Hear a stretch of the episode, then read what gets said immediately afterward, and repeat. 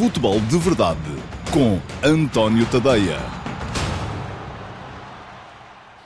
Olá, muito bom dia a todos. Eu sou António Tadeia e este é o último Futebol de Verdade desta semana. Futebol de Verdade de sexta-feira, dia 10 de janeiro de 2020.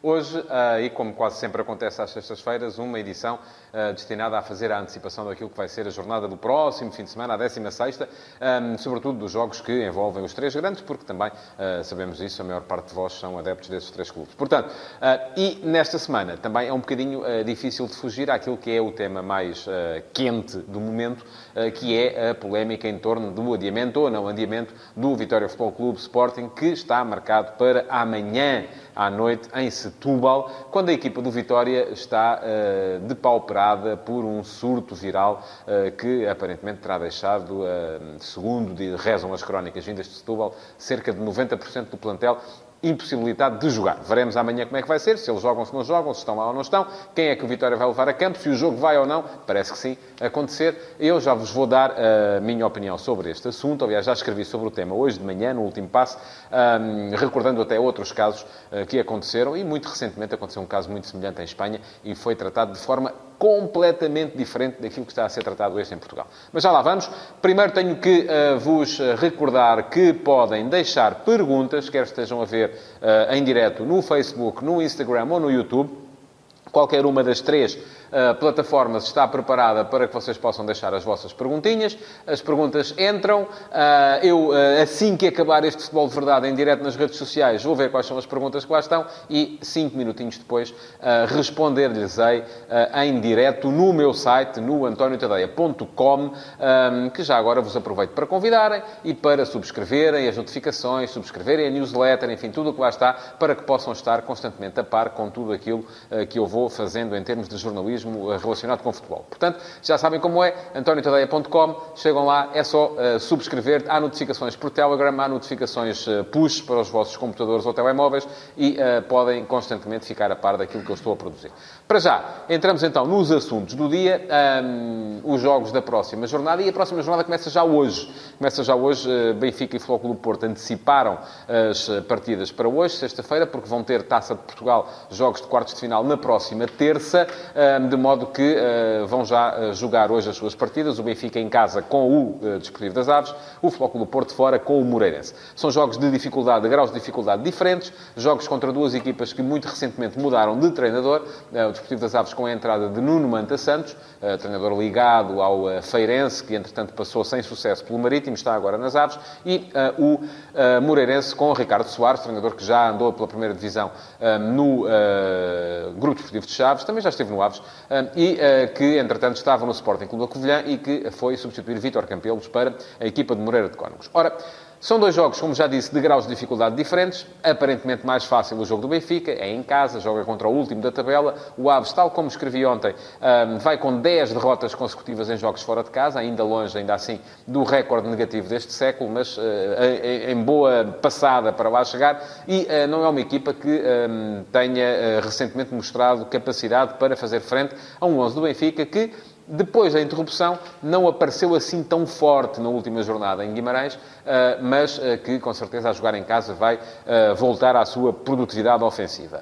Parece um jogo em que o Benfica vai ter poucas dificuldades, mas já se sabe, isto é como disse também Nuno Manta Santos ontem, quando o jogo começa, está 0 a 0 e há 11 de cada lado. Portanto, aí, a partir daí é que as coisas vão começar a ser decididas. Curiosidade para ver se Julian Weigl vai ou não a jogo, eu acredito que sim, até porque a Adel Tarabt está uh, castigado e, portanto, o Benfica tem ali, e Gabriel também está a um jogo. Um, eh, se vir um amarelo, pode ficar castigado para o jogo importante que vem contra o Sporting e, portanto, é possível que haja um meio-campo reformulado por parte da equipa do Benfica. Depois, mais à noitinha. Eh, joga o Flóculo do Porto, em Moreira de Cónegos, um campo que tem sido muito difícil para os Dragões, que há quatro anos ali não ganham. Foi deste jogo que veio aquela, uma das rábulas mais engraçadas do futebol português uh, recentemente, que teve a ver com aquela lesão com perda de memória do guarda-redes do Moreirense, Jonathan, que neste momento está, e está lesionado no Vitória Sport Clube, em Guimarães, uh, que no final da partida julgava que a sua equipa tinha sofrido o gol e tinha acabado por perder o jogo, não perdeu, empatou, e ele, na flash interview, foi, acabou mesmo a dizer dizer, é uma pena que não tínhamos conseguido pontuar quando a equipa tinha acabado, de facto, de conseguir uh, esse empate. Ora, o jogo Moreirense-Porto é um jogo diferente, um jogo que o próprio Sérgio Conceição abordou numa perspectiva das dificuldades que o campo de Moreira de Córregos um, apresenta, porque é um campo mais estreito, mais pequeno do que a generalidade dos campos da primeira divisão, mas também porque este Moreirense é uma equipa forte a jogar em casa. Uh, parece um jogo com condições para ser mais competitivo, mas o Porto deu, uh, com a vitória em Alvalade, deu sinal, embora a exibição não tenha sido extraordinária, deu sinal de que está uh, apostado em não vacilar para poder aproximar-se do Benfica e estar à distância, pelo menos, de uma vitória quando receber o Benfica no Dragão, no, quase na abertura da segunda volta. Portanto, dois jogos que se prevêem uh, com graus de dificuldades diferentes, mas não me admiraria muito que, final ao final do dia, tanto Benfica como Porto tivessem ganho, são favoritos, amplamente favoritos, nas suas partidas.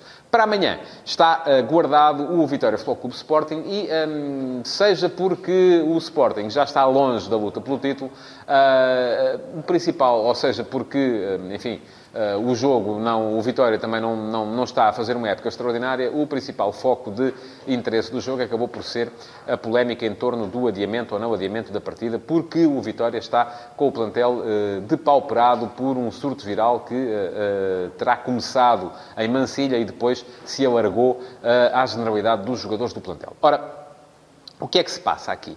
Passa-se que o Vitória quis adiar o jogo, porque alega que não tem jogadores para poder, com o mínimo de dignidade, enfrentar a equipa do Sporting. Um, o regulamento da Liga o que diz é que uh, este, este, tipo de adiamento só pode ser feito se houver acordo dos dois clubes e o Sporting não concordou. Desde logo se levantaram vozes, uh, e aqui, atenção, o Sporting é o presidente do Sporting, Frederico Varandas, que ainda por cima começou no futebol como médico do Vitória Futebol Clube e tem relações fortes com o Clube Sadino. Um, uh, nunca ficaria em boa posição. Se aceitasse o adiamento, seria criticado dentro porque iriam dizer que estava a ser comido, que estava a prejudicar os interesses competitivos do seu clube e, enfim, mais uma vez, iam chamar-lhe manso por oposição àquilo que foi a liderança mais musculada, mais dura do seu antecessor, não direto, mas indireto, Bruno de Carvalho. Se rejeitasse, como rejeitou, iam dizer que não tem fair play, não sabe respeitar, não tem caráter, que o Sporting não precisa de coisas como esta para eh, eventualmente conseguir os três pontos frente ao Vitória Futebol Clube e, eh, portanto, aqui não havia nada a ganhar para o Sporting. Eu não vos posso dizer, e hoje, no, um, como escrevi sobre isto de manhã no último passo, houve alguns de vós que nos comentários me perguntaram, então, mas uh, está a duvidar uh, de que os jogadores do Vitória estejam mesmo doentes? Eu não tenho que duvidar nem deixar de duvidar. Aqui, e, mas qual é a sua opinião? Enfim, as opiniões eu parto do princípio que para dar uma opinião eu tenho que estar informado. E um, neste momento eu não me considero informado relativamente àquilo que é o estado clínico um, da equipa do Vitória. Porquê? E a culpa, atenção, não é do Vitória. Eu não estou a dizer aqui que o Vitória está a aldrabar. Não, eu não posso é dizer nem que está nem que não está. Porque, e, e, a este propósito, eu uh, uh, recordo uma frase que já tem alguns anos, de Jorge Jesus, que aliás faz o título deste comentário de hoje, que é o fair play é uma treta. E um, eu gostava de uh, vos perguntar a vocês onde é que começa e onde é que acaba o fair play quando falamos de futebol de altíssima competição.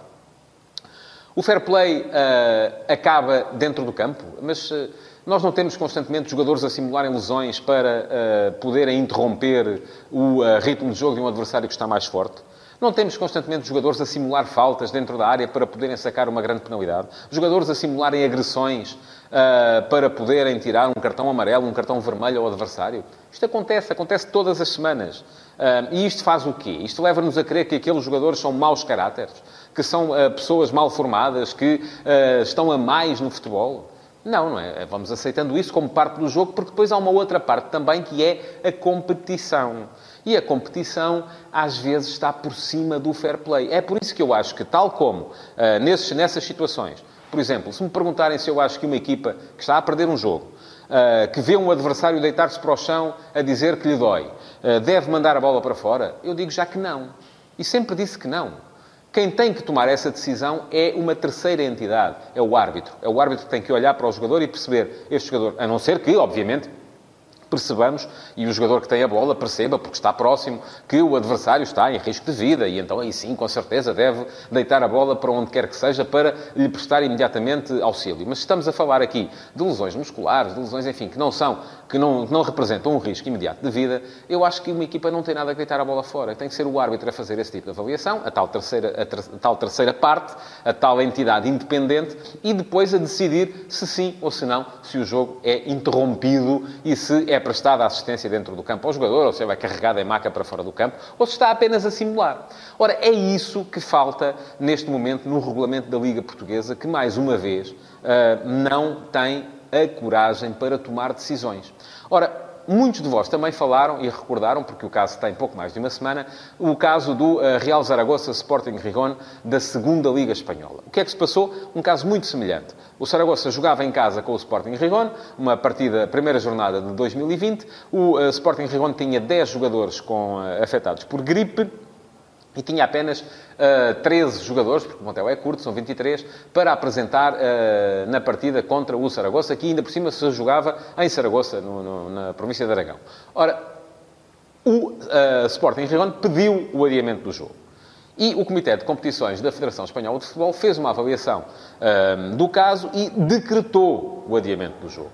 Quando a equipa do Sporting Rigon, inclusive, já tinha feito a viagem uh, das Astúrias para Saragoça, um, até inclusive com esse aspecto pitoresco de terem ido em dois autocarros. Foram os 13 engripados num autocarro, que aquilo deve ter ficado completamente infestado com vírus, e, os, ao contrário, os 10 engripados num autocarro e os 13 uh, uh, saudáveis num outro autocarro para não haver risco de contágio.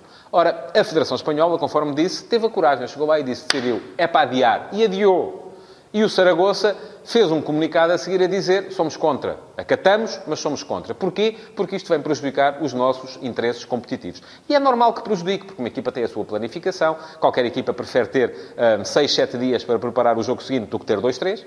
Isso é evidente. E uh, para o Sporting, passar este jogo para meio de uma semana em que já tem compromissos, seria naturalmente prejudicar a capacidade de resposta que a equipa ia ter nesses outros compromissos, não é no jogo com a Vitória. Era nesses, e também no jogo com a Vitória, naturalmente, mas era sobretudo nesses outros compromissos, e foi por isso também que o Sporting não aceitou. Eu, eh, muito francamente, não sou capaz de eh, dizer que o Presidente do Sporting fez bem ou fez mal eh, em recusar o adiamento do jogo. Acho porque entendo que deve ser assim, que devia ser a Liga a decidir se este jogo é ou não é adiado. Devia ser uma terceira parte, tal como em campo é um árbitro que decide se o jogador é ou não assistido, tal como se você aí em casa ficar doente e uh, não puder ir trabalhar amanhã, precisa de ir ao Serviço Nacional de Saúde obter um, um, papel que lhe diz que está de baixa, porque senão não recebe e tem mesmo que ir trabalhar. Uh, também aqui devia ser a Liga, o seu Comitê de Competições, a fazer uma avaliação, a, a fazer passar os jogadores por uma junta médica, naturalmente, uh, avaliar,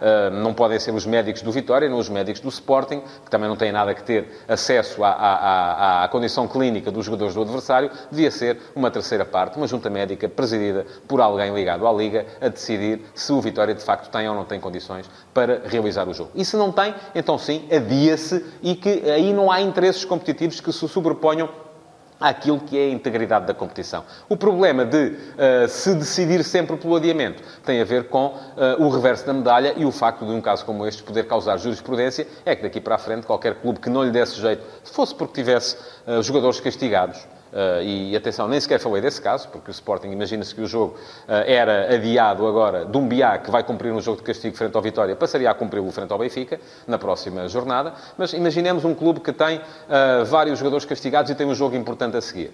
Poderia perfeitamente, e atenção, volto a frisá-lo, não estou a dizer que é isso que se passa neste caso, até porque não vejo nenhum interesse escondido do Vitória em adiar este jogo. O Vitória não tem nenhum compromisso mais importante a seguir, não vejo, francamente, sequer querem saber a minha opinião a esse respeito, tenho. Não creio que o Vitória esteja a aldrabar, mas ah, a questão aqui é que qualquer clube, a partir desse momento, poderia perfeitamente sobrepor os interesses, de, de, os seus próprios interesses aos interesses da competição, isto enquanto forem os clubes a decidir. Portanto, é essa a minha opinião.